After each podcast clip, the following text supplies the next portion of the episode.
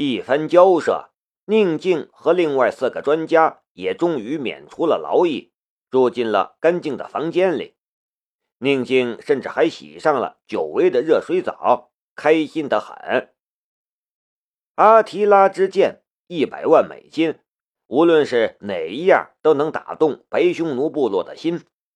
夏雷提这样的要求，大月提雅当然会满足。夏雷和唐雨嫣也被安排了住处，但却不是相邻的两个房间，而是相隔起码两百米的两个房间。大月提雅似乎有意避免夏雷和唐雨嫣住在一起商量什么对策，他不仅做了这样的安排，还派人守着两人的门口，所以夏雷和唐雨嫣几乎没有交流的机会。大月提雅亲自将夏雷送到了他给夏雷安排的住处，然后与他一起进入了房间。大月酋长。你这算什么意思？明天一早就要出发了，你却将我和我的同伴分开，难道你还担心我们商量逃跑的计划吗？我们华人是最讲究信义的，既然我们达成了交易，我就会完成我们之间的交易。你和你的朋友都是非常危险的人物，我可不想让你们待在一起。明天就要出发了。我给你一个警告，不要跟我耍花样，不然你的朋友和那几个专家都会死。”大月提雅说道。夏雷笑了笑：“你始终把我当敌人，为什么不能把我当成朋友？”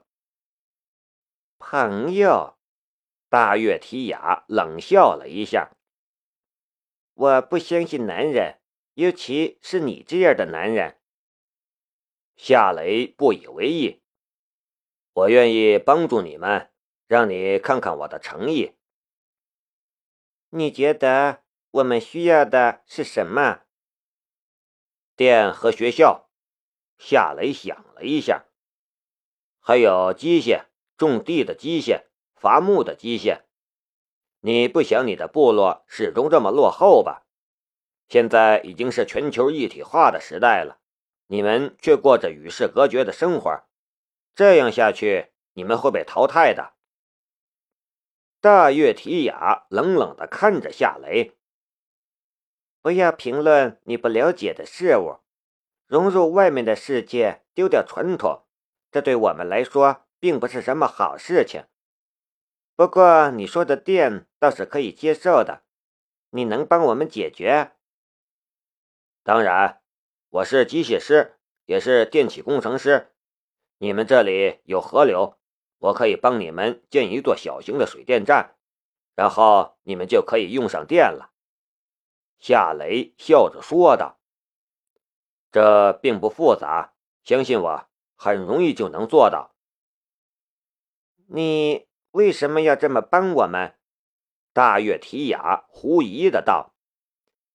你想从我们这里得到什么？友谊，夏雷说道。别用这套来糊弄我，我可不是你想象的那种笨女人。告诉我，你究竟想从我们这里得到什么？大月提雅忽然想起了什么，你在打宝藏的主意。夏雷笑了笑。你们这里有宝藏吗？没有，大月提雅说道。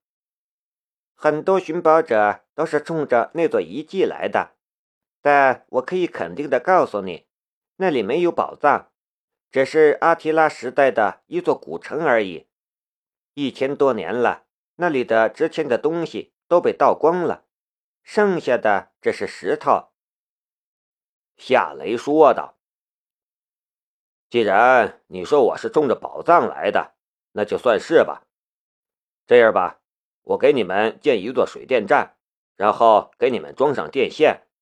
呃，我还可以给你们提供一些电器，比如冰箱和热水器什么的，这些都算我的。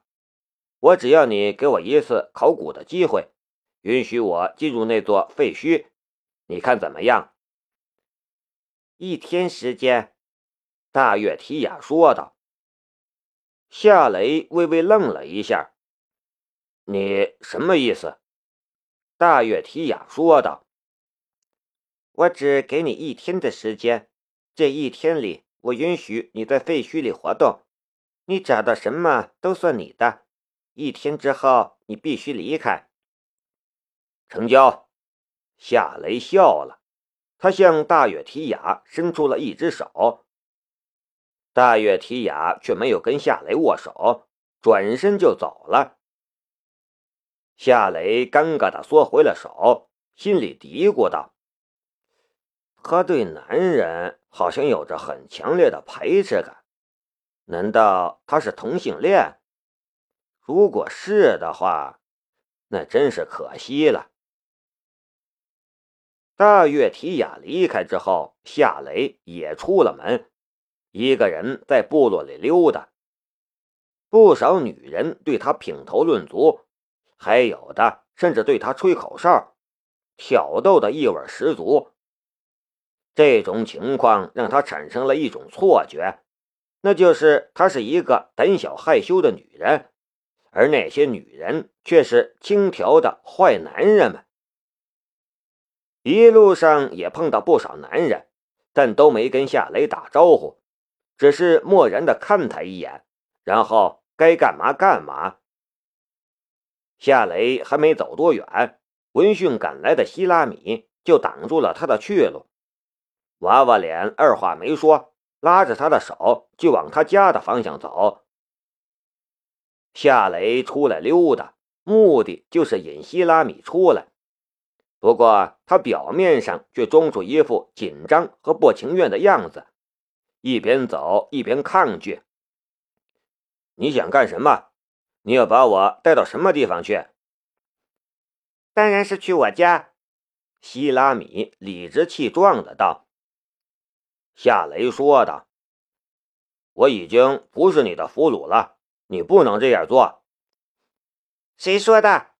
希拉米凶巴巴的道：“酋长承诺过把你给我的，他说了就算数，你是我的，你别想跑。”两人一路走一路吵，引来很多女人看热闹。不少女人拿希拉米和夏雷开玩笑：“希拉米，今晚你要成为真正的女人了吗？要不要我帮你呀？”希拉米，这个花果小子细皮嫩肉，你可得温柔点不要把人家玩坏了。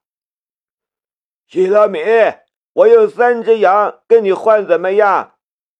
希拉米，这些女人说什么的都有，尺度大的吓人。夏雷是个男人，他也觉得脸红尴尬。不过让他倍感欣慰的是。他的身价总算是提升了，不是一只羊，而是三只羊了。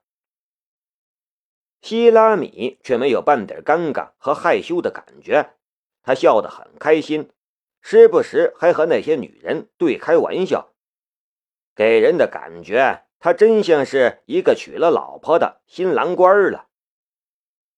就这样热热闹闹的走过一片房屋。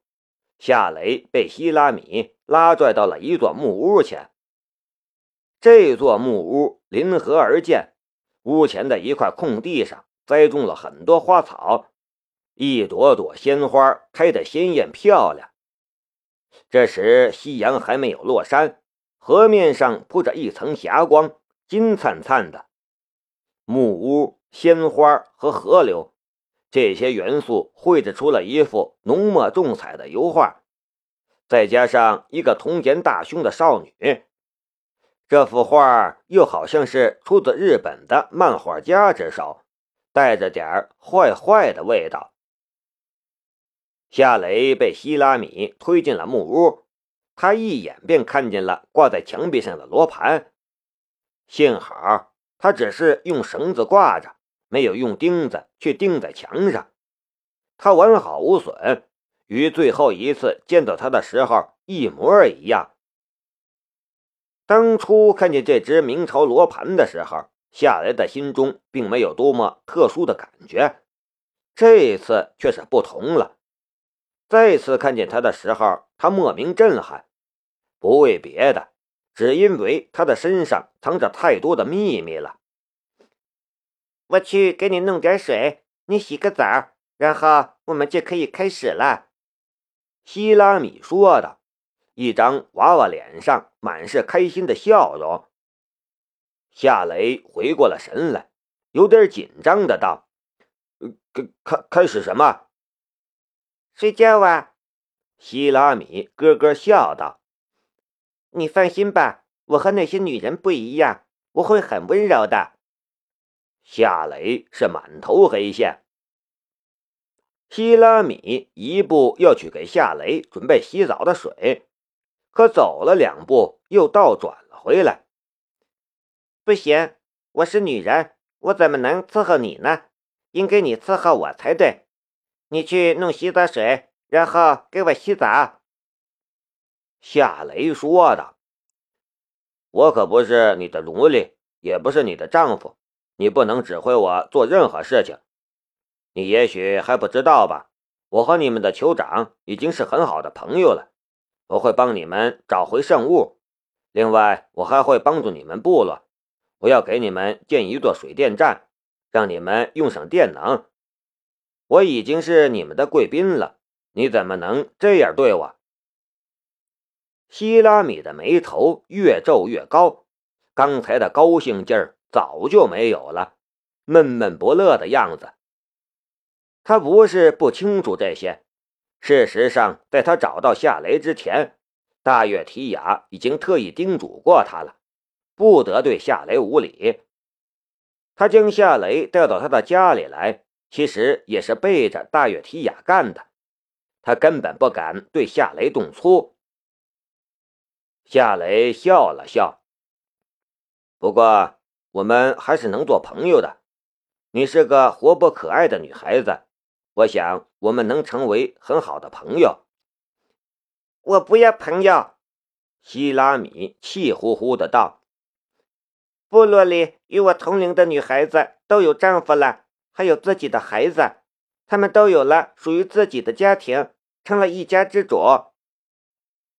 你也可以呀，你们部落里也有很多男人，我看见了，有很多年轻的男人。我才不稀罕他们，除了种田，他们什么都不会。我喜欢你这样的，好看、健康，枪法也好。希拉米越说越激动，忽然又说道：“要不你嫁给我，在外面你伺候我，听我的话；回家以后我伺候你，我听你的话。”夏雷是无言以对。要不我去给你倒洗澡水，然后给你洗澡。”希拉米讨好的道。夏雷的脑袋隐隐作痛，表面上却装出一副犹豫的样子。我们连一点感情基础都没有，这样不好吧？要不我们先交往吧？要是我们彼此都觉得合适的话，我们就可以在一起了。交往？希拉米笑了。你是说做那种事情吗？没问题呀，我们现在就做。夏雷被他的奇葩理解能力给打败了，他硬着头皮解释道：“我说的交往是指恋爱，不是做那种事情。比如我送你礼物，你送我礼物。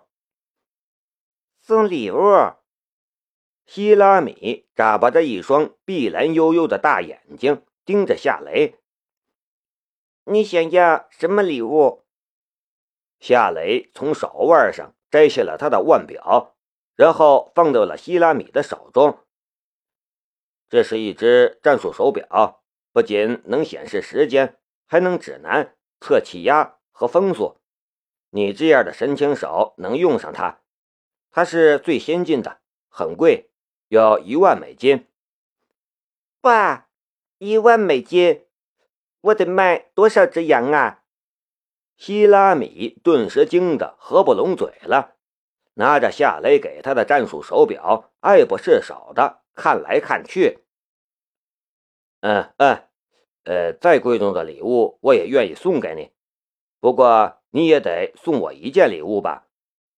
说话的时候，夏雷瞄了一眼墙壁上的罗盘。你想要什么？干脆我把我自己送给你吧。希拉米说道：“人怎么能做礼物？”夏雷说道：“呃，要不你把它送给我吧。”他指着墙壁上的罗盘说道：“我喜欢它，喜欢就拿去。”嘿嘿，希拉米很爽快的答应了。夏雷强忍着心中的激动，跟着取下了罗盘，然后说道。那我先回去了，明天见。等等，希拉米忽然挡住了夏雷的去路。夏雷心中暗叫了一声糟糕，面上却不动声色的道：“你怎么又这样了？我不是说了吗？我们先交往。你看，我们已经互换了礼物，这是一个很好的开头。”不是。希拉米的脸蛋忽然红了。你就这样出去，那些女人会笑话我的。我在部落里的威信就扫地了。今晚你得住我这里，不能离开。听他这么一说，夏雷顿时松了一口气。他以为他发现了自己是冲着他的罗盘来的，会终止礼物交换，却没想到。他拦下自己是这样的原因，这也是正常的。如果希拉米知道这只罗盘的秘密，他恐怕不会将它挂在墙壁上。就在这时，门外忽然传来了一个女人的声音：“希拉米，怎么回事啊？怎么这么安静？”希拉米忽然啊啊的叫了起来，一边含混的道。你你真是一头蛮牛！夏雷忽然觉得今晚绝对是一个难熬的夜晚。